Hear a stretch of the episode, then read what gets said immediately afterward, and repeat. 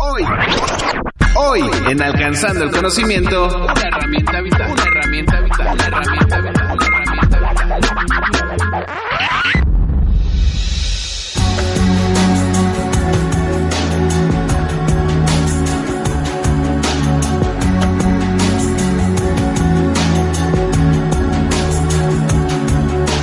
bul ma seen bul ma gis ma li nekk ci sama suuf ak sigin bëgguma ku ma xool dal di ne yow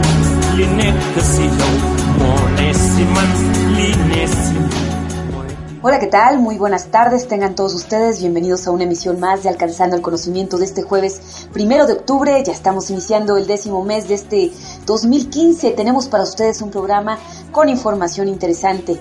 Iniciamos esta emisión con esta canción Seven Seconds, 7 segundos, porque hace 56 años, un primero de octubre de 1956, nació en Dakar, Senegal, un joven que desde edades tempranas aprendió los diversos ritmos de Senegal principalmente como el ambalax, la música senegalesa, pues que no tiene desperdicio, tiene una conjunción de ritmos, instrumentos, eh, que tienen su origen obviamente en los ritmos africanos y afrocubanos traídos por los caribeños a su llegada a Senegal entre los años 40 y 60, pero principalmente eh, africanos. Y me refiero a Yosu Denor, es quien ah, es a quien estamos escuchando con estos siete segundos que ustedes seguramente recordarán. Este ya es una, pues esto es un clásico, pero pues todavía hace vibrar porque es una versión de música combinada de instrumentos europeos con instrumentos africanos. J'aimerais qu'on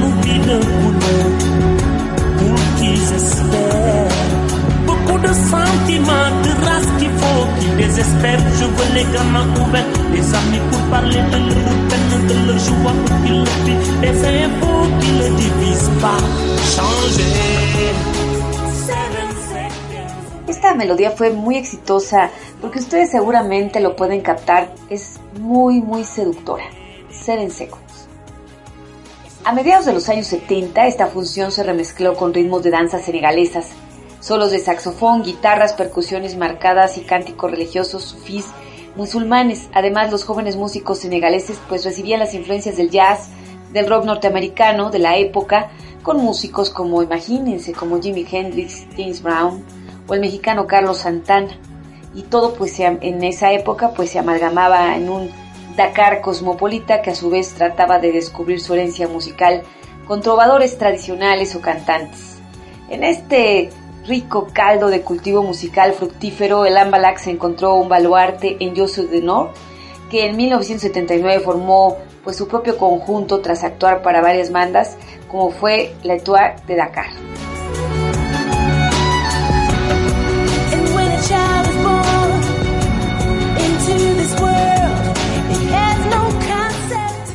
Este cantante además es un artista comprometido social y políticamente. En 1985 organizó un concierto por la liberación del líder sudafricano Nelson Mandela y en 1988 actuó en la gira mundial de Amnistía Internacional Human Rights Now Tour, además de trabajar con la ONU y la UNICEF para llevar el proyecto Yoko y así instalar Internet en Senegal.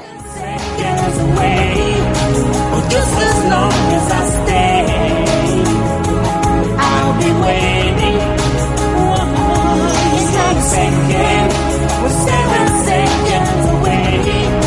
Oh, just as long as I stay,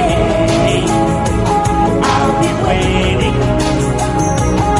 It's not we're seconds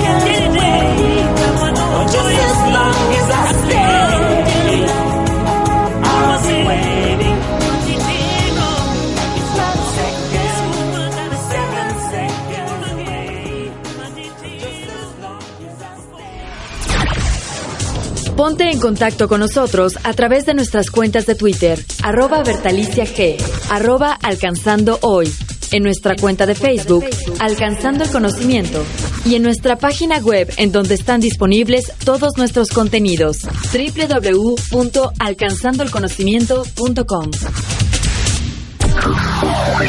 El dato del conocimiento. Del conocimiento.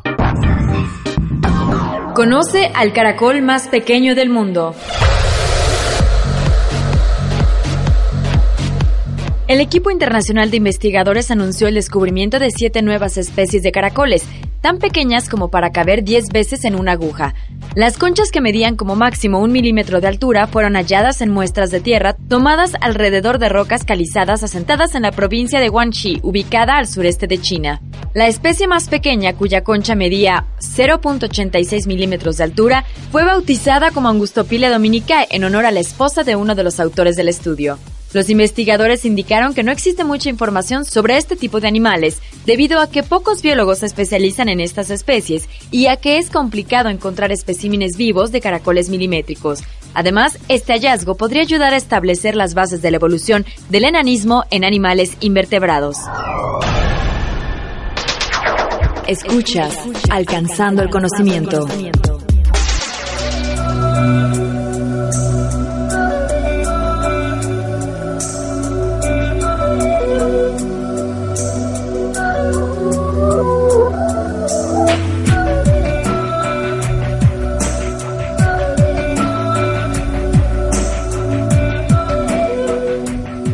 Ya estamos de regreso y están ustedes escuchando el podcast de Alcanzando el Conocimiento. Ya inició la glosa del informe presidencial. El día de ayer se llevó a cabo la comparecencia del secretario de Educación Aurelio Nuño en el Senado de la República en medio de un temblor. ¿Sí? Bueno, es más, cuando sonó la alarma sísmica, Nuño y todos los que estaban en la comparecencia en el Pleno salieron corriendo, se olvidaron del protocolo. Ahí sí la estampida fue democrática. Hasta chascarrillos le dijo la prensa a Nuño con algo así como que su comparecencia había hecho temblar al Senado. Bueno, solo se lo dijo de broma, pero porque solo fueron 5.5 grados en la escala de Richter, no más. Afortunadamente, no hubo mayores daños aquí en el Distrito Federal. Como era de esperarse en la comparecencia de Nuño, el tema fue la reforma educativa. Antes de la reforma, las escuelas y los alumnos de México estaban al servicio del sistema educativo. Hoy, esta reforma nos permite invertir esta ecuación y que sea el sistema quien esté al servicio de las escuelas y de los alumnos de México. Iniciaremos el programa más ambicioso que se haya tenido en las últimas décadas para mejorar la infraestructura escolar. Las escuelas no únicamente son edificios, las escuelas son principalmente comunidades de aprendizaje. Vamos a liberar de la carga burocrática a los maestros y a las maestras de México para que se puedan enfocar en su verdadera pasión y en su verdadera vocación, que es la enseñanza, la enseñanza para que nuestros niños y jóvenes tengan una educación de calidad. El sindicato deberá cumplir su función de proteger los derechos laborales y buscar el bienestar económico de sus agremiados y nosotros, la autoridad, cumplir nuestra función de autoridad. Será un diálogo en donde no se confundirán roles. El sindicato caminará en su carril y la autoridad en su carril. Y a diferencia de lo que se esperaba, no hubo una crítica tan fuerte como sí la hubo con Emilio Choifet. Ustedes lo recordarán, aquí transmitimos toda la parte de la conferencia y las críticas. Es posible que, que bueno, se podría deber a que Aurelio Nuño acaba de tomar las riendas de la CEP. Aunque sí el senador panista Juan Carlos Romero Hicks sí le dijo a Nuño una realidad, que su reforma educativa estaba en obra negra, a lo que Nuño respondió pues que habría que corregir lo que fuera necesario, que estaba abierto al diálogo. Y sí, sí la tiene cuesta arriba. El señor secretario de Educación, Aurelio Nuño, tiene pues cuesta arriba la reforma educativa y falta mucho camino por recorrer para que en realidad esta reforma sea lo que pretende ser. Hoy, a dos años y 19 meses de su en vigor, seguimos esperando. Para que haya una reforma educativa se requieren cuatro elementos. Primero, la revisión del currículum y estructura no se ha hecho. Segundo, la integración amplia de una comunidad educativa está por verse. La construcción de un sistema profesional docente lo estamos intentando. Y cuarto, el tema de la evaluación. No estamos aún cerca de contar con una reforma educativa. Lo subrayo.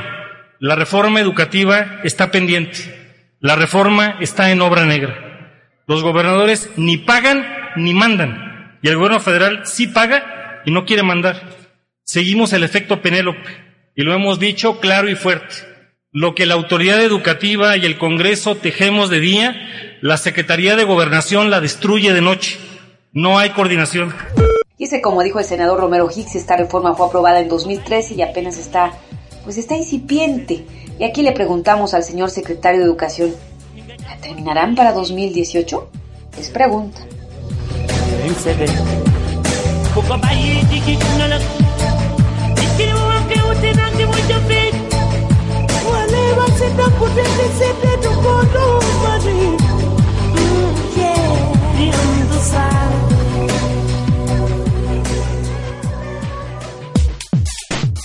Alcanzando el conocimiento. Regresamos. El dato del conocimiento. conocimiento. NASA confirma existencia de agua en Marte. El nuevo estudio publicado en Nature Geoscience ha hecho historia, pues este confirma la existencia de agua líquida sobre la superficie de Marte, noticia que ha dado la vuelta al mundo. Gracias a esta información obtenida por la sonda Mars Reconnaissance Orbiter de la NASA, las franjas oscuras que aparecen en estaciones más cálidas en el planeta rojo, hoy en día se sabe que es debido al flujo de agua líquida salobre. Con esta nueva información recogida por el espectrómetro del instrumento CRISM, a bordo del MRO se ha podido confirmar la existencia de sales hidratadas como percloratos y cloratos. La temperatura promedio de Marte es de menos 60 centígrados. En el verano marciano puede alcanzar los 21 grados centígrados en las zonas cercanas al Ecuador. La investigación, liderada por Lugendra Oja, del Instituto de Tecnología de Georgia en Estados Unidos, creen que estas condiciones en el agua con percloratos desciende de las laderas, posiblemente filtrándose de unos metros más abajo. Además, la solución es capaz de congelarse a menores temperaturas que el agua, por lo que podría permanecer en la superficie por más tiempo. Bertalicia Galindo en Alcanzando el Conocimiento. Alcanzando el Conocimiento. Continuamos.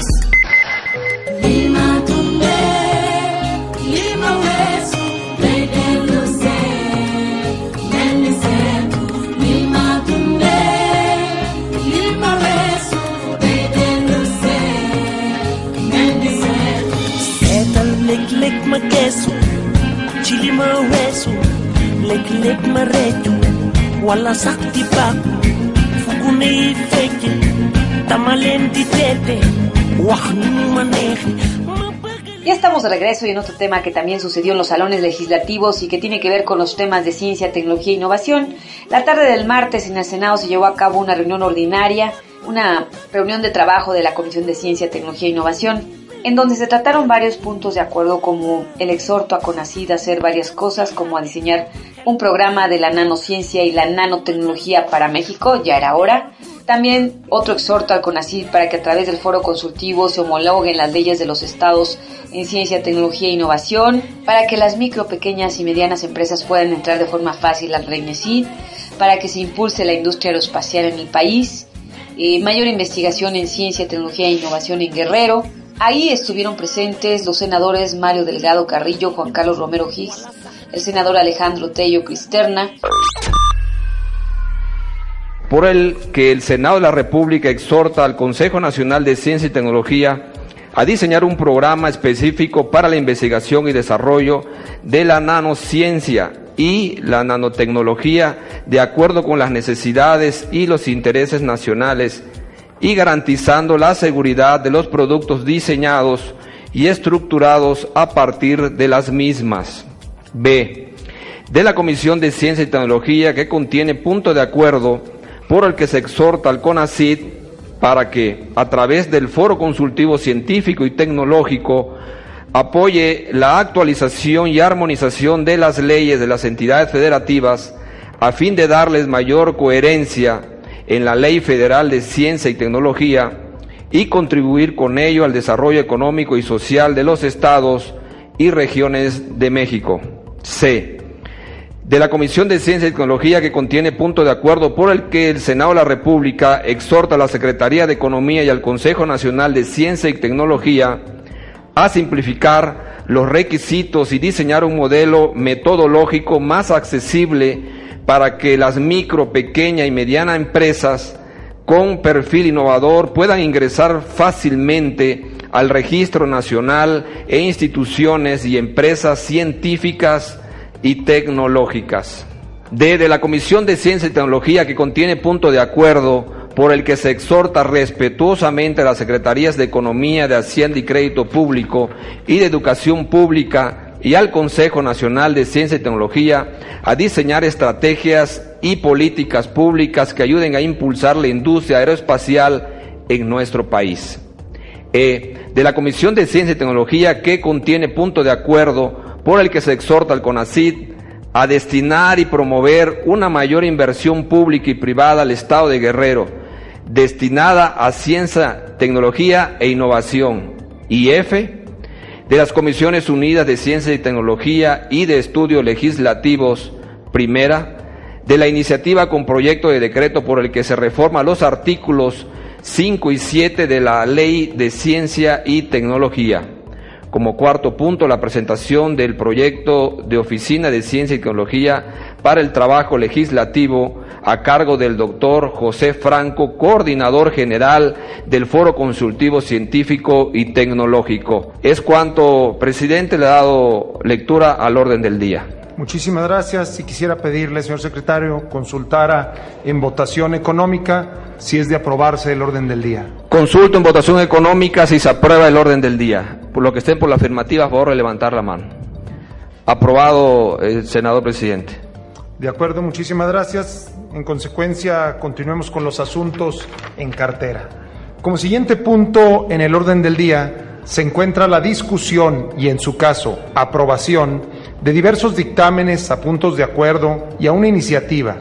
En este sentido, con el fin de hacer más ágil la reunión, haré un resumen breve de cada uno de los asuntos y las adecuaciones que se proponen en los resolutivos correspondientes. En primer lugar, tenemos un dictamen a un punto de acuerdo propuesto por el senador Benjamín Robles Montoya con el objeto de exhortar al Consejo Nacional de Ciencia y Tecnología para que integre un programa específico para el apoyo de las nanotecnologías y las nanociencias. Sobre este tema, se comparte el ánimo del legislador a fin de coadyuvar en el impulso de esta importante área del conocimiento, pero se ha considerado más adecuado solicitar al CONACID un informe sobre el estado que guardan las acciones impulsados por esa dependencia, pues recordemos que incluso el desarrollo de la nanotecnología y nanociencias están incluidas como líneas estratégicas en el Programa Especial de Ciencia y Tecnología 2013-2018. Por otra parte, estamos solicitando un informe sobre las inversiones que se realizan para el apoyo de este sector. Y por último, solicitamos que de manera específica se nos comparte información relativa a las conclusiones y recomendaciones que la red temática de nanotecnología que coordina el CONACID propone para detonar el estudio de esta área del conocimiento. Los siguientes puntos de acuerdo que hoy dictaminamos fueron presentados por el senador René Juárez. El primero de ellos busca exhortar al foro consultivo, científico y tecnológico, que por cierto tenemos aquí la presencia de Pepe Franco, nuestro buen amigo, muchas gracias Pepe, para que coadyuve con los congresos de los estados a fin de apoyar la armonización y actualización de su marco jurídico en materia de ciencia, tecnología e innovación. Sobre este asunto, solo hemos considerado una pequeña adecuación en el resolutivo, ya que desde su creación, el foro consultivo ha realizado una extraordinaria labor en el asesoramiento a los congresos de los estados, es decir, es una actividad que ya realiza. Como ejemplo de esto, destacan la asesoría que ha brindado para integrar el concepto de innovación en los instrumentos de políticas públicas contenidos en sus ordenamientos legales y recientemente el apoyo para considerar el destino de las multas electorales para ciencia, tecnología e innovación en los estados de conformidad con lo establecido en la Ley General de Instituciones y Procedimientos Electorales, que como recordarán es un tema que como, como comisión logramos incluir en la legislación federal. El segundo punto de acuerdo presentado por el senador Juárez Cisneros se refiere a la preocupación del mencionado senador a fin de que se pueda hacer más accesible y menos complicado el sistema informático habilitado por el CONACID para que las empresas puedan integrarse en el Registro Nacional de Instituciones y Empresas Tecnológicas y Científicas. Cabe recordar que este registro es el primer filtro que las empresas e instituciones educativas deben de pasar a fin de poder sujetarse al apoyo de los distintos fondos que el gobierno federal tiene para apoyar actividades de innovación y, por tanto, puedan ser acreedoras de recursos. De ahí la importancia del mismo. Consideramos adecuado este exhorto, pues en los hechos existe una permanente solicitud y queja de los usuarios por lo complicado del mecanismo actual que pareciera más que impulsar, inhibir la participación de las empresas. Es por ello que proponemos sea dictaminado en sentido positivo. El tercer punto de acuerdo del mismo senador René Juárez se refiere a un exhorto para impulsar la industria aeroespacial en nuestro país. Sobre este punto se comparte la preocupación del legislador a fin de impulsar esta industria que cada vez adquiere mayor relevancia para México. Actualmente existen más de 276 instalaciones industriales del sector aeroespacial en México, incluidas las compañías líderes en la fabricación de, aviones y partes en el mundo, como Bombardier, Honeywell, Grupo Safran, entre otros. Asimismo, es un sector que ha tenido en nuestro país un crecimiento anual en promedio de 20% y se espera que para el año 2020 México se sitúe entre las 10 primeras naciones con mayor producción, con una exportación de 12 mil millones de dólares al año. Es por lo anterior que compartimos la inquietud del senador René Juárez, pero afortunadamente hoy en día la Secretaría de Economía, con la participación de la Secretaría de Hacienda y el CONACYT, entre otros representantes del sector privado, implementan el Programa Estratégico Nacional de la Industria Aeroespacial 2012-2020, con la finalidad de integrar estrategias y políticas para impulsar este sector. Es por lo anterior que, readecuando este resolutivo, estamos solicitando a la Secretaría de Economía nos informe sobre los avances de este programa y las acciones que se han logrado concretar. El cuarto punto, de acuerdo, el cual también presenta el senador René Juárez, se refiere a las preocupaciones que el legislador tiene respecto a los recursos e inversiones destinados a ciencia y tecnología en el estado de Guerrero. Sobre este tema, como legislador, comparto esta preocupación, pues es el tema de la falta de recursos para actividades científicas y tecnológicas a nivel local, no solo sucede en Guerrero, sino lamentablemente es común en muchos estados. De hecho, de acuerdo al Foro Consultivo Científico y Tecnológico, en promedio los presupuestos de los estados solo destinan el punto 13 de su presupuesto total anual, lo cual es una cifra muy baja. Por otra parte, reconocemos que el CONACID ha impulsado durante una política diferenciada en materia de fondos mixtos, es decir, que a los estados con mayor rezago los apoya en una proporción de 1 a 3 por cada peso invertido, a los de mediano desarrollo de 1 a 2 y a los que se encuentran ya consolidados en estas actividades peso a peso, lo cual me parece ha sido un avance significativo. Por lo anterior, es que con el consejo atinado del senador Romero Hicks, que tiene muy claro este panorama, hemos decidido exhortar no solo al Estado de Guerrero, sino a los congresos locales de todas las entidades federativas para que en el marco de la aprobación de sus presupuestos de egresos para el año venidero sean sensibles al tema y puedan destinar mayores recursos para este sector.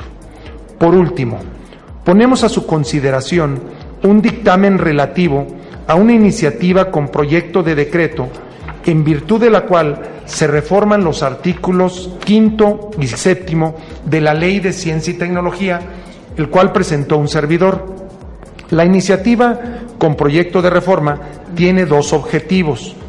En primer lugar, propone la integración de los titulares de la Secretaría de la Defensa Nacional y la Secretaría de Marina en el Consejo General de Investigación Científica, Desarrollo Tecnológico e Innovación y, en segundo lugar, establecer la posibilidad de que tanto el presidente de la República como los secretarios de Estado que forman parte del mismo puedan nombrar representantes en las sesiones respectivas, pero también se establece que el presidente de la República acuda cuando menos una vez al año a presidir la reunión del citado Consejo.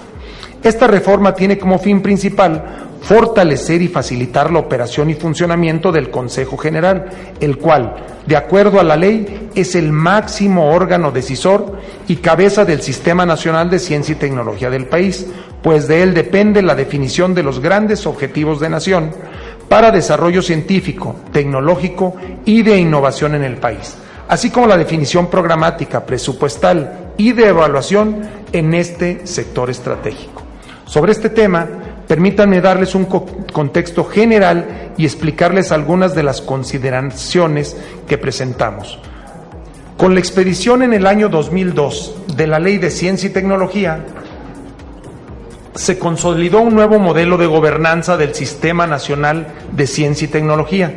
Esta legislación estableció de manera novedosa la creación de una máxima instancia para la toma de las principales decisiones para el diseño y ejecución de acciones para el desarrollo científico y tecnológico nacional, el cual fue denominado Consejo General de Investigación Científica y Desarrollo Tecnológico, determinando que el mismo estuviera encabezado de forma directa por el presidente de la República e integrado por los secretarios de Estado con relación directa en el desarrollo científico y tecnológico del país, así como los representantes de los sectores académicos y privados más relevantes.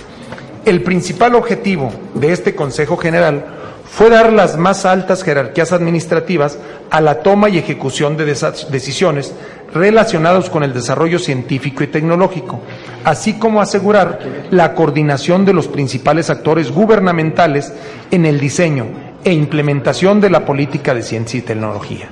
De las atribuciones conferidas por la ley a este Consejo, se puede concluir la trascendencia y relevancia que las tareas encomendadas a este órgano tienen para el desarrollo científico y tecnológico, así como de innovación, pues en el seno del mismo se discuten y deciden los temas principales para el éxito de este sector en el país. Tal es el caso de los temas de planeación, financiamiento y evaluación, entre otros. Lamentablemente, por distintas razones, este Consejo, desde su creación en el año 2002, solo en cinco ocasiones se reunió cuando la ley dispone un mínimo de dos veces por año. Aunque hoy día el Poder Ejecutivo ha puesto especial interés en hacer más funcional esta instancia, pues en los tres primeros años de gobierno se ha reunido ya en tres ocasiones, aún existe un gran reto por hacerlo más operativo y funcional. Es por lo anterior que la propuesta de reforma, buscando salvaguardar la jerarquía de este órgano tan importante, consideramos adecuado establecer la obligación del presidente de la República de presidir al menos una sesión al año de dicho Consejo, esto con el objeto de continuar otorgando la máxima jerarquía a las reuniones del mismo, pues sin duda la participación del presidente de la República en al menos una sesión es fundamental para tomar decisiones con el máximo nivel jerárquico, lo cual a su vez da el respaldo político para asegurar el cumplimiento de los acuerdos a que se lleguen. Por otra parte, se busca integrar a los secretarios de Marina y Defensa Nacional a este Consejo, ya que, como ustedes bien saben, hoy día en nuestro país el Ejército, la Fuerza Aérea y la Armada son instituciones claves en la tarea relacionadas con la seguridad nacional, la seguridad pública y el auxilio a la población en caso de desastres. Es por ello que resulta fundamental que las actividades desarrolladas por la Secretaría de la Defensa Nacional y la Marina se encuentren vinculadas directamente con el desarrollo científico, tecnológico y de innovación del país. Compañeros senadores, ¿alguno de ustedes quisiera hacer alguna observación o comentario respecto a este conjunto de dictámenes? Adelante, senador Romero Hicks. Gracias, señor presidente y distinguidos colegas. Una sugerencia de procedimiento solamente. Los cinco puntos de acuerdo ya están enriquecidos y sugería que se votaran ¿En individual? en, en grupo, En grupo. a menos de que alguien tenga reservas para separarlo. Primer paquete. Y lo que se ha propuesto para los artículos 5 y 7 de la Ley General de Ciencia me parecen muy, muy apropiados. que se vote también en un mecanismo análogo. Señor secretario, le solicitaría consultar a los senadores en votación económica si son de aprobarse los dictámenes presentados el día de hoy. Muchas gracias, presidente. Pongo a consideración de todos si los puntos de acuerdo que ya se le dio lectura por parte del presidente y también la iniciativa con proyecto de decreto en lo que se reforman los artículos 5 y 7 de la Ley de Ciencia y Tecnología son aprobados. Los someto a su consideración los que estén por la afirmativa a favor de levantar la mano. Pues siendo cinco los integrantes y cuatro aquí presentes, es, votado por mayoría, se aprueba, eh, senador presidente. Muchas gracias. Por favor, le instruyo, señor secretario, poder realizar las gestiones necesarias a fin de que a la brevedad este dictamen sea inscrito en el orden del día de la próxima sesión del Senado. El siguiente punto del orden del día es la participación del doctor José Franco, coordinador del Foro Consultivo Científico y Tecnológico, a fin de presentar el proyecto de Oficina de Ciencia y Tecnología para el Trabajo Legislativo. Adelante, doctor Franco. Muchísimas, gracias, por senador. acompañarnos. Muchísimas gracias, senador Tello. Eh, muy buenas tardes tengan todos ustedes. Muchas gracias por eh, atender esta, este proyecto. Les voy a plantear eh, a grandes rasgos una, una idea que hemos venido madurando desde hace ya varios meses, que consideramos puede ser muy, muy importante para el futuro trabajo de tanto la Cámara de Senadores como de la Cámara de Diputados. La idea es tener una oficina que provea de información basada en el conocimiento a las dos cámaras para que todas las decisiones que puedan tomar tengan un sostén cada vez más fuerte en eh, áreas eh, que cada día son más complicadas, eh, que tienen que ver con ciencia y tecnología. Por ejemplo, los puntos que se están acordando en este momento en el 3A y el 3D son temas que obviamente tienen una gran complejidad. 3A es nanociencia y nanotecnología, 3D es el desarrollo de la ciencia y la industria aeroespacial. Eh, esto muestra la complejidad de los temas que ustedes abordan y consideramos que es muy oportuno que la comunidad científica nacional aporte insumos para que ustedes puedan hacer muchísimo mejor el trabajo que vienen ya realizando.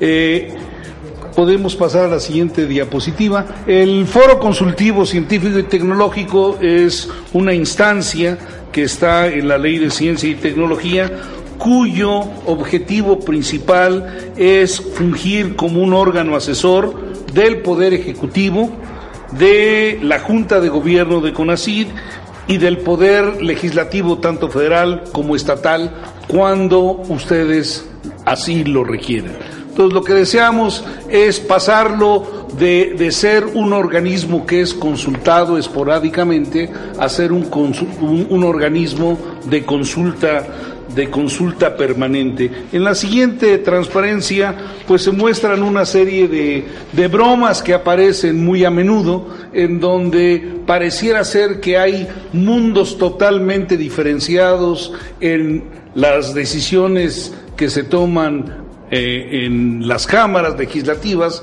y la información que ya está contenida y que tienen los grupos de expertos. Entonces, eh, la idea es quitar estas bromas de, de- de- de los medios de comunicación y generar puentes importantes de comunicación entre ambos. Eh, la justificación para una oficina de este tipo yo creo que es muy simple de, visualizar. Como ya dijimos y como ya se vio en esta sesión, eh, toda la agenda del Congreso de la Unión está cada día más llena de temas muy, muy complejos. Temas complejos que requieren no solamente de una reflexión eh, muy detallada, sino también de muchísima, muchísima información. Y por otro lado, tenemos un grupo de científicos en prácticamente todas las áreas del conocimiento que no solamente pueden generar la información, sino también pueden hacer estudios muy, muy específicos de todo aquello que ustedes, eh, que ustedes requieran. Podríamos pasar un, un par de... a eso, a eso. Eh, la, la, propuesta entonces es el tener una oficina de ciencia y tecnología para el trabajo legislativo, podemos pasar a la que sigue, en donde el Congreso de la Unión tenga a su disposición a un grupo de investigadores que estén de manera continua proviendo la información que se requiera. Pasamos a la que sigue. Eh, los objetivos están eh, claramente delineados. Hay cinco objetivos eh, ya definidos. Uno es contribuir a elevar la eficiencia del trabajo legislativo mediante el uso de la evidencia científica. Otro es fortalecer la toma de decisiones de los legisladores a partir de la realización, cuando sea necesario, de investigaciones especializadas o de difundir ya la información que existe, eh, no solamente generada en México, sino de, de, en todo el mundo, claro, dentro de un marco de lenguaje adecuado y debidamente sintetizado para que pueda ser fácilmente digerido. También constituir un punto de encuentro y diálogo permanente entre el sector académico nacional y el poder legislativo. Eh, promover el involucramiento del sector científico en temas políticos. Yo creo que esta es un, una de las asignaturas pendientes que tenemos desde hace muchos años, que el grupo de ciencia y tecnología de este país, pues se enfoque a ayudar a resolver los problemas nacionales. Y una de, estas, eh, uno de estos caminos es obviamente el dar, digamos, información eh, precisa y, y, y, bien elaborada al Congreso de la Unión. Podemos pasar a la que sigue.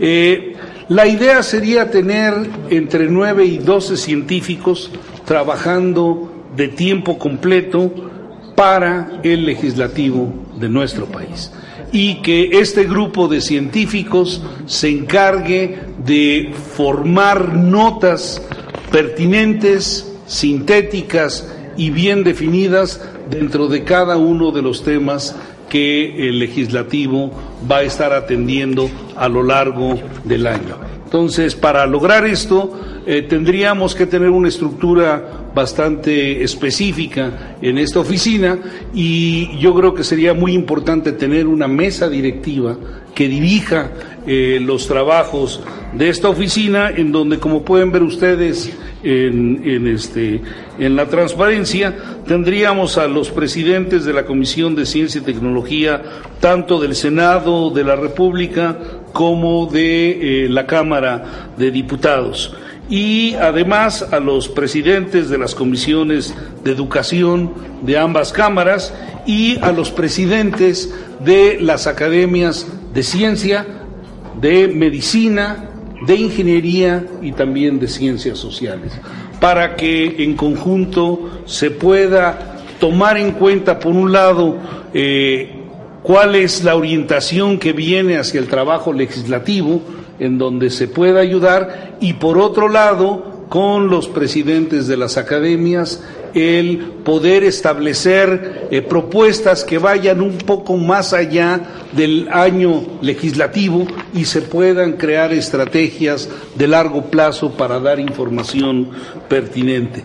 Eh, además de, de, la mesa directiva, eh, estamos proponiendo que hubiera eh, Mauricio, podemos pasar a la que sigue, que hubiera eh, como invitados especiales a los presidentes de las comisiones eh, que tienen que ver con el trabajo de, ciencia y tecnología, como serían las comisiones de energía de ambas cámaras, la de medio ambiente, la de agricultura y ganadería, comunicaciones y transportes, recursos hidráulicos y las comisiones de salud y de Hacienda, que obviamente tienen una gran cantidad de temas que caerían dentro de este, digamos, de, de- de esta propuesta. Pasamos a la siguiente y también proponemos tener como invitados permanentes en las discusiones de las mesas directivas al director general del Consejo de Ciencia y Tecnología, al titular de la Comisión de, perdón, de la Coordinación de Ciencia y Tecnología de la eh, Presidencia de la República, al secretario general de la NUYES y a personalidades de trayectoria destacada en los sectores de ciencia, tecnología e innovación.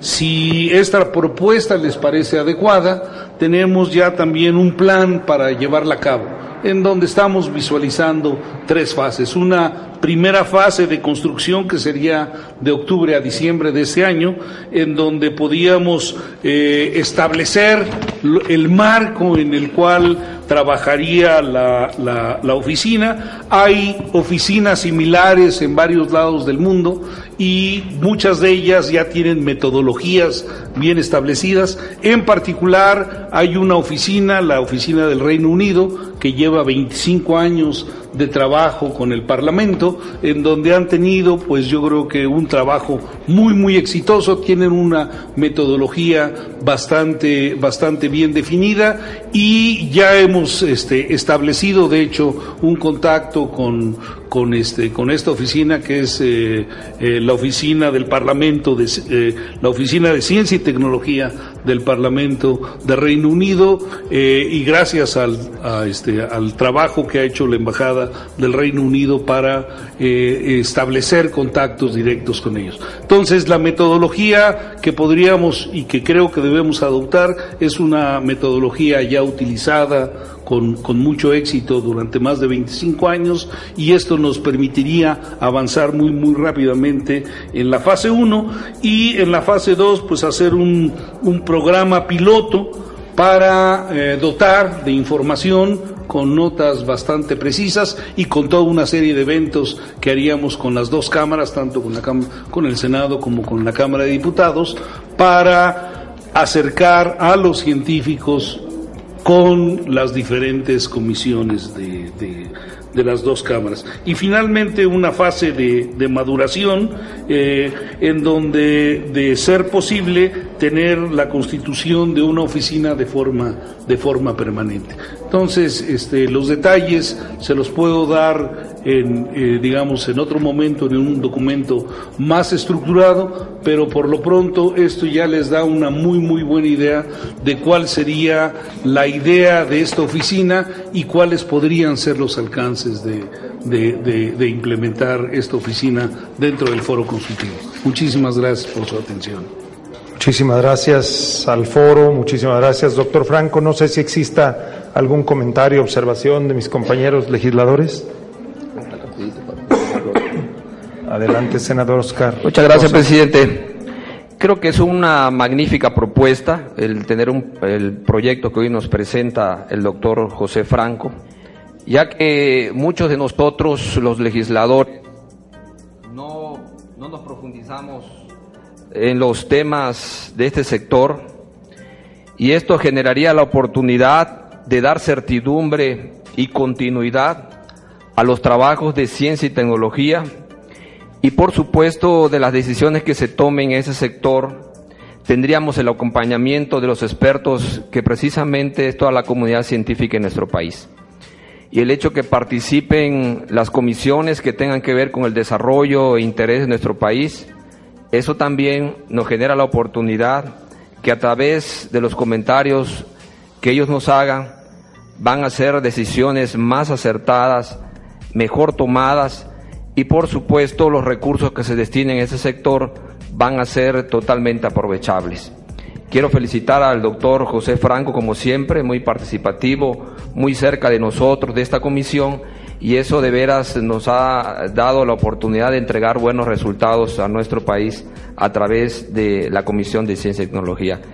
Muchas gracias y seguramente esta comisión eh, valorará la propuesta, yo en lo particular la veo muy interesante, eh, yo le doy el visto bueno y seguramente nos vamos a sumar todos al respecto. Muchas gracias. Gracias, senador Oscar Rosas. Senador Juan Carlos Romero. Estando en coincidencia con la propuesta, la cual felicito sugeriría de manera indicativa algunas posibles eh, incorporaciones. Por ejemplo, al poner en la penúltima lámina las comisiones, convendría dejarlo abierto, perdón, en la antepenúltima, a otras comisiones. Voy a poner ejemplos. Educación, el tema de economía, y pueden surgir otras, como que debería de dejar el espacio abierto. Sí. Eh, y, y es que depende del tema, puede ser en un momento seguridad, puede ser, como que hay que dejarlo abierto. Y, y en la mesa directiva o en algún lugar sugiero respetuosamente dos miradas adicionales. Una, la del Consejo Consultivo de Ciencias, que es una gran riqueza por aprovechar. Y la otra es la red de consejos estatales, que puede ser la red NACECIT o un representante formal de la Conferencia de Ciencia y Tecnología, lo que se determine. Esa mirada de los estados es muy, Muy importante. muy importante. Gracias. Gracias, senador Romero Hicks. ¿Alguien más? Senador Mario Delgado, por favor. Muchas gracias, buenas tardes a, a todos y a todas. Eh, bueno, me parece también eh, muy buena idea de este acercamiento más amplio, doctor, que usted está proponiendo, de los legisladores con la comunidad científica a través de sus representantes de los distintos eh, academias. Eh, yo creo que, que, bueno, me parece una buena idea y las propuestas que están haciendo de, de quienes deben de integrarlo. Yo creo que una, una también de las, de las cosas que le falta a nuestro país en, en el tema de ciencia es cómo, eh, cómo vinculamos todo lo que sucede en la academia con el sector productivo. ¿no? Y no sé si sea el, el espacio, pero se lo dejo ahí para que lo pensemos juntos, si valdría la pena tener algunos representantes del sector productivo. Entiendo que es una oficina específicamente para el fortalecimiento de la parte eh, legislativo, pero en términos de tener una visión a lo mejor más eh, completa de lo que pasa dentro de los invitados que se podrían tener es, dependiendo del tema, pues invitar a algún representante de, de los distintos sectores eh, productivos, porque luego uno llega a pensar que esta vinculación se da de manera automática, pero no, no, no ocurre como tal, ¿no? El, el- el aprovechar toda la, eh, la investigación y que tenga impactos en la, en la transformación de la economía no se da tan, tan inmediato, aunque están obviamente los sectores más importantes como salud, como energía, que es donde hay más impacto por parte de, de- de la tecnología, ¿no? Entonces tal vez nos pensar ahí, respetuosa sugerencia. Gracias, mu- muchísimas gracias. Muchas gracias, senador Mario Delgado. A título personal me sumo al beneplácito de esta oficina de Ciencia y Tecnología y Trabajo Legislativo. Estoy seguro que va a ser de gran utilidad y que vamos a ir logrando su perfeccionamiento hasta su función. Hago todos los asuntos del orden del día. Si alguno de mis compañeros tuviera algún tema que quisiera hacer del conocimiento de los demás, de lo contrario, damos por concluida esta sesión de la Comisión de Ciencia y Tecnología. Muchísimas gracias y muy buenas tardes. Alcanzando el conocimiento. De todos los temas anteriores es interesante saber que en algún momento puede haber avances sustanciales en todos estos puntos de acuerdo que son de suma importancia para el desarrollo en ciencia y tecnología del país. Y aquí me voy a detener al último tema, que es la creación de una oficina especializada en ciencia y tecnología que apoye los trabajos de ambas cámaras siguiendo modelos que ya existen en otros países del mundo, como en Inglaterra. Es una propuesta que puede traer beneficios al trabajo legislativo y sobre esta propuesta hablamos con quienes se dieron cita en la reunión ordinaria. En primer lugar conversamos con Bernardo Rosas, experto en temas de innovación, que nos dijo lo siguiente. Nos encontramos con el doctor Bernardo Rosas, él es asesor de esta oficina que está por crearse, que va a coadyuvar los trabajos de políticas públicas y leyes con eh, los legisladores tanto del Senado de la República como de Cámara de Diputados. Eh, gracias Bernardo por estar con nosotros. Platícanos cuál es tu experiencia, tú eh, sobre todo te has especializado en temas de innovación. Platícanos qué es lo que has visto para la creación de esta oficina. Eh, yo estuve alrededor de 15 años en la Universidad de Cambridge, donde tienen un departamento que le llaman Ciencia para Políticos. y el director de esa oficina pasó a ser el director de la oficina del Parlamento británico. Eh, estos trabajos lo que quieren hacer es que el legislativo tenga la información suficiente para tomar decisiones basadas en evidencia científica o que entiendan de los temas científicos.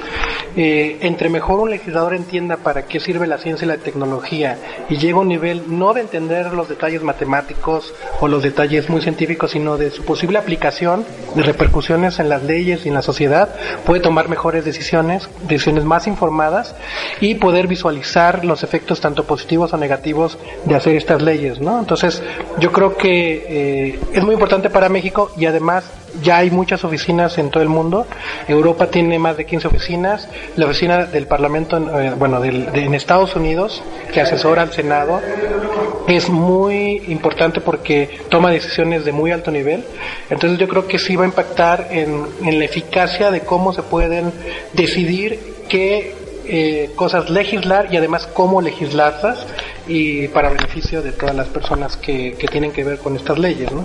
En algún momento nosotros hicimos una entrevista con el doctor Chris Tyler y justamente nos habló de esta post, Eh, pero nos habló, bueno, que para ellos era muy fácil porque la poli- ellos habían entendido que los políticos no sabían de ciencia y tecnología, pero que ellos habían hecho su trabajo. Entonces las cosas se dieron muy fáciles. Aquí es, ha sido fácil, es difícil, eh, van caminando las cosas. Eh, en México apenas está entendiendo lo que se ha hecho, por ejemplo, de hace 25 años en Inglaterra, pero sí se ha entendido muy bien la idea, ¿no? Y la idea es muy simple, respetuosamente y de manera muy neutral, informar al legislador de las tecnologías o de las repercusiones de la tecnología y de la ciencia en posibles temas legislativos. Entonces, tanto del secretario técnico de la Comisión del Senado, así como la, la comisión, ha sido muy bien recibida.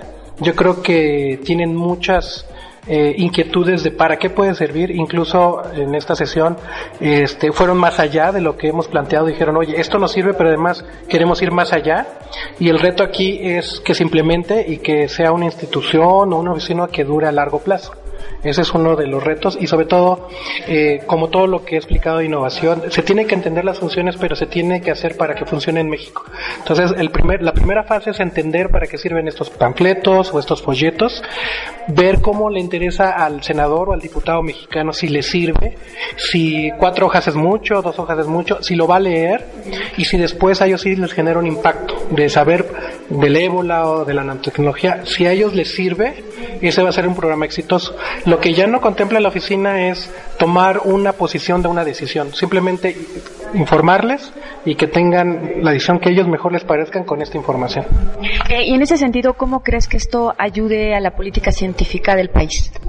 Bueno, son dos temas dif- diferentes. Aquí es que el legislador para cualquier tema entienda de ciencia y tecnología. El tema de política científica eh, se puede tocar desde el punto de vista de estas tecnologías, cómo afectan a la vida nacional, por ejemplo, el caso mañana del sincrotrón, y decir, a base de esa información, si es necesario pedir más recursos o es legislar algo, ¿no?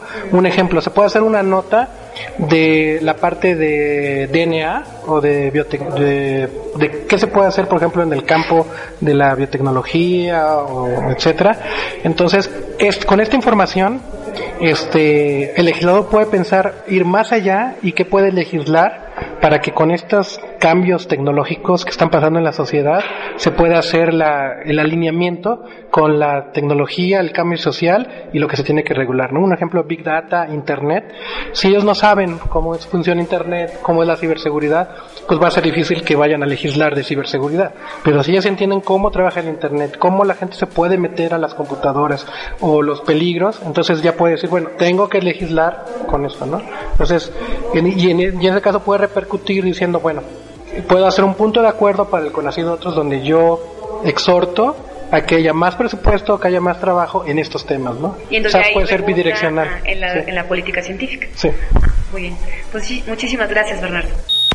También conversamos con el doctor José Franco, coordinador del Foro Consultivo Científico y Tecnológico, que es la entidad que está promoviendo la creación de esta oficina. Y pues eh, fue el mismo doctor José Franco quien pues eh, expresó parte de lo que sería esta oficina. Doctor Franco, gracias por estar con nosotros aquí en Alcanzando el Conocimiento una vez más. Eh, gusto saludarte. Eh, después de, al término de esta reunión ordinaria de trabajo de la Comisión de Ciencia y Tecnología del Senado de la República, se aprueba eh, la organización de esta oficina que coadyuvará los trabajos con la comunidad científica, con los empresarios y con los eh, legisladores. Eh, cu- cu- ¿Cuáles son como las miras y las metas? Bueno, la meta es muy muy simple, es dotar de información eh, precisa y verídica a las dos cámaras legislativas para que puedan hacer mejor su trabajo, para que tengan información basada en conocimiento. Y puedan ellos utilizar esta información para legislar de una manera no solamente más efectiva, sino también muchísimo más precisa todas y cada una de las iniciativas que deben de tratar. Eh, la complejidad del, del, este, de la agenda legislativa pues cada día es mayor. Por ejemplo, eh, en, en la temática de hoy eh, trataron un par de puntos que son complejos. Uno tiene que ver con nanotecnología y seguridad en nanotecnología y el otro tiene que ver con el desarrollo de la industria aeroespacial. Para poder tomar una inform este, para poder tomar decisiones claras e informadas en estos dos temas, es muy importante que sepan, digamos, cuáles son eh, los beneficios que tiene para la sociedad el desarrollar grupos que se dediquen a hacer nanociencias y nanotecnología y que se conozca con precisión cuáles son los riesgos que hay atrás de todo esto. Porque pues en todo desarrollo eh, tecnológico y en toda transferencia tecnológica, por supuesto que hay muchos beneficios, pero también hay una serie de riesgos. Y yo creo que estos los deben de tener bien, bien conocidos. Y la idea de esta oficina es dar justamente esa información para que ellos este, tengan los pies bien puestos sobre la tierra y puedan avanzar en, digamos, en iniciativas y toma de decisiones cada vez mejores para el país. Eh, de la organización va a estar en los próximos días, eh, incluso tú dijiste que en una siguiente reunión ya se tendrían ya los pormenores, más o menos como, como cuáles son los planes. Bueno, mira, la idea sería que el foro que ya está fungiendo como asesor para el legislativo, eh, que lo está haciendo de manera esporádica cuando el legislativo lo pide, que el foro se convierta en un asesor permanente del legislativo. Entonces, el foro en la ley de ciencia y tecnología ya está como un asesor permanente del ejecutivo, de CONACYT, y como un asesor eh, de vez en cuando del legislativo. Entonces, nada más cambiar esa parte y volverlo también un asesor permanente. Entonces, dentro del foro crearíamos una oficina que tendría un enlace con las dos cámaras y que se enfocaría primero a ver cuál es la agenda que tienen las dos cámaras para el año en curso y dentro de esa agenda ver qué información es relevante y generar documentos sintéticos, simples, eh, bien, bien estructurados y muy, muy cortos que permitan a los legisladores primero conocer cuál es la dimensión del tema que están eh, tratando. Segundo, ver quiénes en México, qué instituciones en México y qué se ha hecho en México respecto del tema. Y segundo, cuál es toda la información relevante que hay sobre ese tema. Por ilustrarte algo. Eh, las grandes bases de datos que hay en el mundo se han venido construyendo a lo largo de varias décadas. Y tenemos bases de datos de absolutamente todo, de biodiversidad, y también hay grandes bases de datos sobre criminales en el mundo. Entonces, por ejemplo, eh, el asesorar a las comisiones de seguridad sobre el uso de las grandes bases de datos es algo que puede hacer de una manera muy, muy simple, este, digamos, este grupo. Y con eso, pues uno va a permitir que que los legisladores de las diferentes comisiones vean el uso de ciencia y tecnología para un mejor desarrollo de políticas públicas para mejoramiento del país. E- Eso justamente, esta oficina de alguna manera va a ayudar a que los legisladores tengan un conocimiento científico más amplio y por otro a que vean el uso de la ciencia y la tecnología para la vida. Así es, que tengan la información en la punta de los dedos. Entonces lo que queremos hacer es una biblioteca de notas sobre muchísimos temas, todos los temas que sean relevantes, como dice el New York Times, all the news that are fit to. Entonces toda la información que deba de ser puesta en, en las manos de los legisladores la vamos a construir. Y digamos, esto tiene varias ventajas porque el lenguaje que se debe de usar debe ser un lenguaje no de expertos, sino un lenguaje llano y que transmita la información de manera clara, de tal forma que esta información no va a servir únicamente a los legisladores, servirá a los gobernadores, a los consejos de ciencia y tecnología de los estados y obviamente al público en general. ¿Cuánto tiempo eh, va a tardar la conformación de esta oficina? Bueno, mira, eh, eh, digamos, eh, queremos hacer una, una primera fase de construcción de aquí a diciembre en donde contratemos a uno o a dos científicos, si se puede, que empiezan a trabajar de tiempo completo en, en este proyecto. Después, este, una, una fase de este, asentamiento que sea, digamos, los siguientes seis meses y luego una de maduración en donde ya podamos tener una oficina con un número bien definido de científicos en diferentes áreas que funcionen como asesores. Pues gracias, Pepe. Pues un placer como siempre.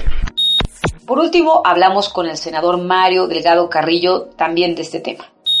Bienvenidos a Alcanzando el Conocimiento. Nos encontramos con el senador Mario Delgado Carrillo eh, al término justamente de la reunión ordinaria de trabajo de la Comisión de Ciencia y Tecnología del Senado de la República. Gracias, senador, por estar con nosotros. No, al contrario, gracias por la invitación. Muy contento de estar con ustedes. Eh, senador, platíquenos, bueno, dentro de los puntos interesantes a los que se llegó en esta reunión es la creación de esta post, de esta oficina de, de temas que tengan que ver con ciencia y tecnología eh, para eh, de alguna manera trabajar mm, academia, eh, instituciones y como tú mismo lo mencionaste en la reunión, empresarios en políticas públicas, en leyes hacia eh, pues que, sean encaminadas hacia el desarrollo del país, hacia innovación, hacia hacer que la ciencia y la tecnología generen riqueza en el país. Bueno, normalmente la respuesta a muchos problemas de nuestra sociedad están en la ciencia, están en la innovación y muchas veces la actividad legislativa pues es omisa de lo que está haciendo la ciencia. Eh, incluso pues eh, es omisa de los avances científicos que pudieran registrarse en determinado campo del cual se está legislando. Entonces es muy buena idea eh, hacer esta oficina donde justamente va a reunir a la comunidad científica con los legisladores como una oficina que va a estar ahí muy atenta apoyando orientando a los legisladores sobre qué está pasando con la ciencia en, determinados asuntos que de repente el legislativo requiera un asesoramiento. Entonces, me parece muy buena idea. Creo que legislar eh, sin conocimiento de la ciencia, sin poder utilizar la ciencia, pues siempre deja leyes imperfectas o leyes que no van a poderse aplicar nunca o que no van a tener la eficacia que estamos pensando. En cambio, si estamos legislando de la mano de la ciencia, podemos tener pues mucha ventaja en hacer propuestas que sí vayan a cambiar eh, la vida, que sí vayan a cambiar los resultados eh, de algunos sectores. Yo me imagino mucho, por ejemplo, el tema de seguridad pública. El tema de seguridad pública podemos legislar mucho en materia de derechos, de obligaciones, de atribuciones, de eh, poder atender de manera más eficaz esta gran preocupación que tienen todos los mexicanos. Pero si ignoramos la parte de la ciencia, no vamos a tener los resultados que queremos. Si involucramos a la ciencia, bueno, ahí vamos a encontrar métodos, eh, instrumentos, tecnologías mucho más eficaces para ofrecer resultados. Eh, tú lo mencionas eh, al principio y ahorita lo vuelves a, a reiterar, el utilizar a la ciencia y la tecnología y que, bueno, prácticamente está pues en todo nuestro alrededor. Pero parecía de pronto que en el país como que eso eh, lleva inercias que cuesta trabajo vencer. Tú como senador a la hora de hacer legislaciones, ¿a qué te has encontrado, a qué te has topado con justamente con este tema? que es un tema que se valora muy poco en nuestro país. Por ejemplo, el presidente de la República hizo eh, la promesa de llegar a 1% del PIB y la verdad es que como vemos, eh, como vamos hasta el momento, pues no vamos a llegar a, a esa cifra. Es, es una inversión siempre a largo plazo y siempre en la política se buscan resultados de muy corto plazo. Y en eso México está fallando, porque si vemos lo que están haciendo las economías más exitosas en el mundo, es una apuesta por la ciencia, una apuesta por la tecnología, una apuesta por la innovación. Si queremos salir de nuestro estancamiento económico, esa debe ser la apuesta. Si sí tenemos que dedicarle más recursos, sí tenemos que eh, dedicarle eh, mucho más esfuerzo a lo que estamos haciendo en materia de ciencia. Tenemos que llenar a nuestro país eh, de científicos, de investigación y vincularlo a los sectores eh, productivos para que hagan crecer a nuestra economía.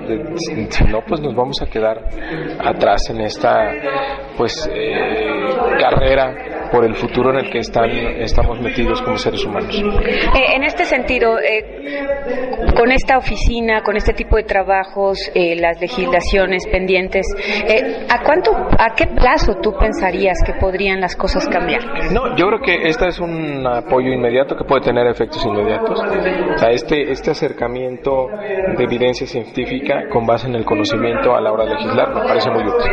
Me parece, hay que decirlo, ha estado ausente. Entonces, digamos que vamos a abrir una dimensión distinta a la hora de legislar algunos temas que son sensibles o que pueden ser eh, apoyados de manera muy eh, importante por la ciencia y la tecnología. Eh, por último, eh, ¿cómo verías a México como un país con ciencia y tecnología a diferencia del que hoy tenemos? Tendría que cambiarse el orden de prioridades. Sí, tendríamos que estar invirtiendo mucho más.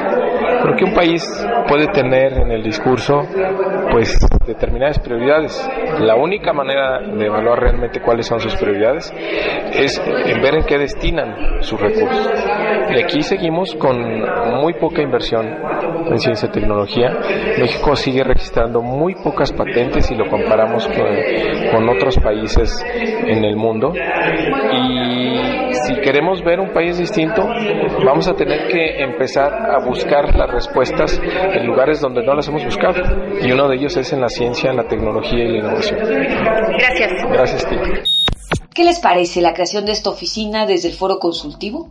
Vamos a una pausa, volvemos, no se vayan. Alcanzando el conocimiento. Regresamos.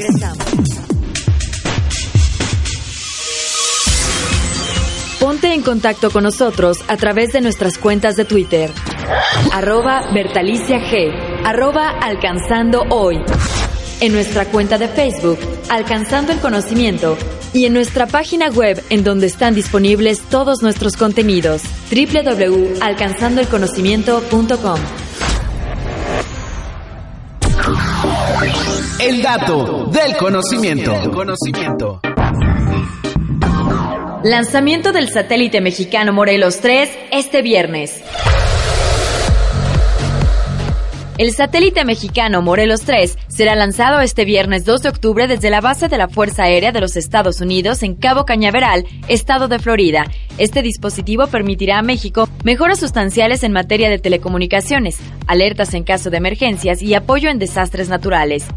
Gerardo Ruiz Esparza, secretario de Comunicaciones y Transportes, supervisará la puesta en órbita, donde ocupará la posición orbital 113 grados de longitud oeste y permitirá a México importantes mejoras, especialmente en condiciones climáticas adversas. Después de su lanzamiento y despliegue de antenas, además de las pruebas de funcionamiento correspondiente, podrá iniciar sus operaciones en 10 meses. Escuchas a Bertalicia Galindo en Alcanzando el Conocimiento.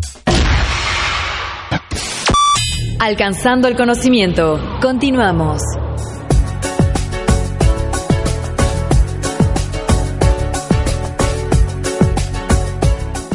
Ya estamos de regreso aquí en Alcanzando el Conocimiento. Recuerden que estamos en contacto con ustedes a través de las plataformas de iBox y iTunes, a través de las redes sociales, arroba Bertalicia arroba alcanzando el conocimiento.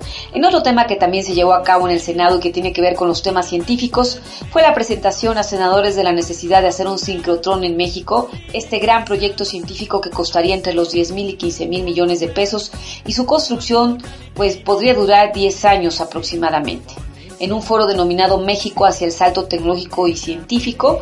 Bueno, pues eh, científicos y legisladores hablaron del tema. El Consejo Consultivo de Ciencias de la Presidencia, en voz del físico, el doctor Jorge Flores, pues dijo que antes debe alcanzarse la meta de asignar el 1% al Producto Interno Bruto para ciencia y tecnología. Senadores de la República y científicos coincidieron en la necesidad de impulsar la construcción de este primer sincrotrón con el objetivo de revolucionar los campos de investigación científica y tecnológica en el país.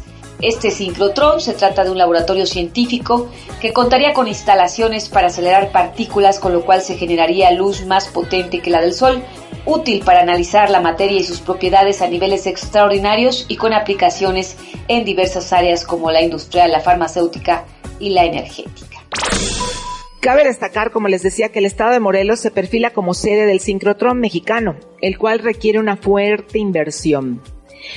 Pero valdrá la pena para acelerar el desarrollo científico y tecnológico de nuestro país. Estamos hablando de entre 15 y 10 mil millones de pesos de inversión, contemplando aproximadamente 10 años de construcción y 30 años de operación. Entonces, para nosotros como Comisión de Ciencia y Tecnología, realmente es un tema importante. Sabemos que es un tema también difícil, que representa, como muy bien lo dijiste, Luz María, un cambio de visión de país. Hay muchos recursos aquí por invertir y somos una de las partes, el poder legislativo. Tenemos que tener la voluntad del Ejecutivo, y la academia, todos ustedes, los expertos, para todos trabajar en un mismo sentido y lograr esto tan anhelado. Aquí mostramos un esquema típico de un sincrotrón. Tiene un par de aceleradores de partículas que aceleran los electrones a una velocidad alta y después los inyecta a lo que se conoce como un anillo principal, donde los electrones giran produciendo haces de luz que salen de forma tangente al círculo, pasando por un hueco en un muro de concreto de un espesor eh, de, un, de, de un metro de espesor y se conduce a los experimentos que están en la parte externa del círculo. Abruma siempre el mundo de la ciencia, porque la ciencia, a veces como los eh, del mundo del derecho, actúan de manera muy cuadrada en términos comunicacionales. Es un reto presupuestario, por supuesto, pero es también un reto comunicacional. Yo creo que el principal reto es comunicacional de un concepto tan importante, con tal variedad de aplicaciones en términos de tantas facetas eh, y atención de necesidades. Y es un problema, es un reto comunicacional fundamentalmente para la política, porque los legisladores han perdido la costumbre, yo no sé si alguna vez la tuvieron, de investigar y de leer, de adentrarse en los documentos, eh, de, de, interiorizarse en los conceptos. Entonces hay que poner las cosas como muy de ABC. ¿Por qué? Porque ahora estamos discutiendo el presupuesto cero.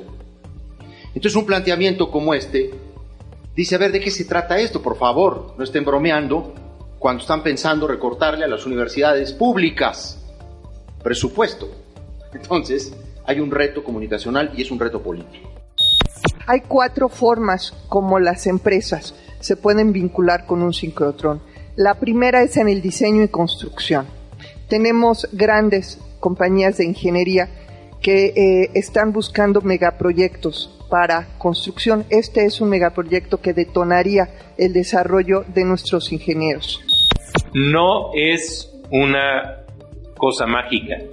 No acaba con el tipo de instalaciones y de ciencia y tecnología que tiene que, tiene que hacer el país si quiere salir de, del atraso en que se encuentra. Pero sí es muy importante, es una condición que es muy difícil, sine qua non, para poder tener un desarrollo eh, sensato y rápido en nuestro país. Alcanzando el conocimiento. Pues habrá que ver, efectivamente el sincrotrón es un proyecto por demás necesario, interesante, transeccional, sí. Es un poco costoso, sí, pero bueno, también tiene grandes alcances. Y aquí habrá que preguntarle a nuestros políticos, principalmente a los que toman las decisiones, ¿qué sería mejor para el país? ¿Seguir gastando miles de miles de pesos en campañas electorales?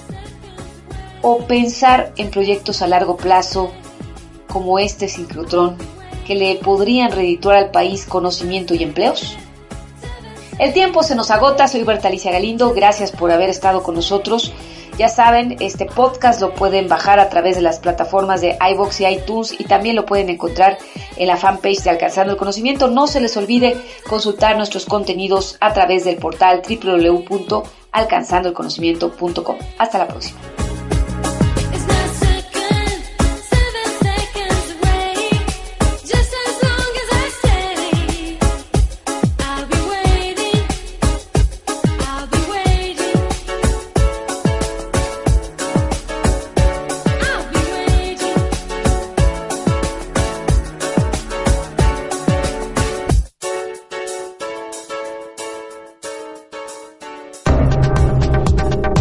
Alcanzando el conocimiento.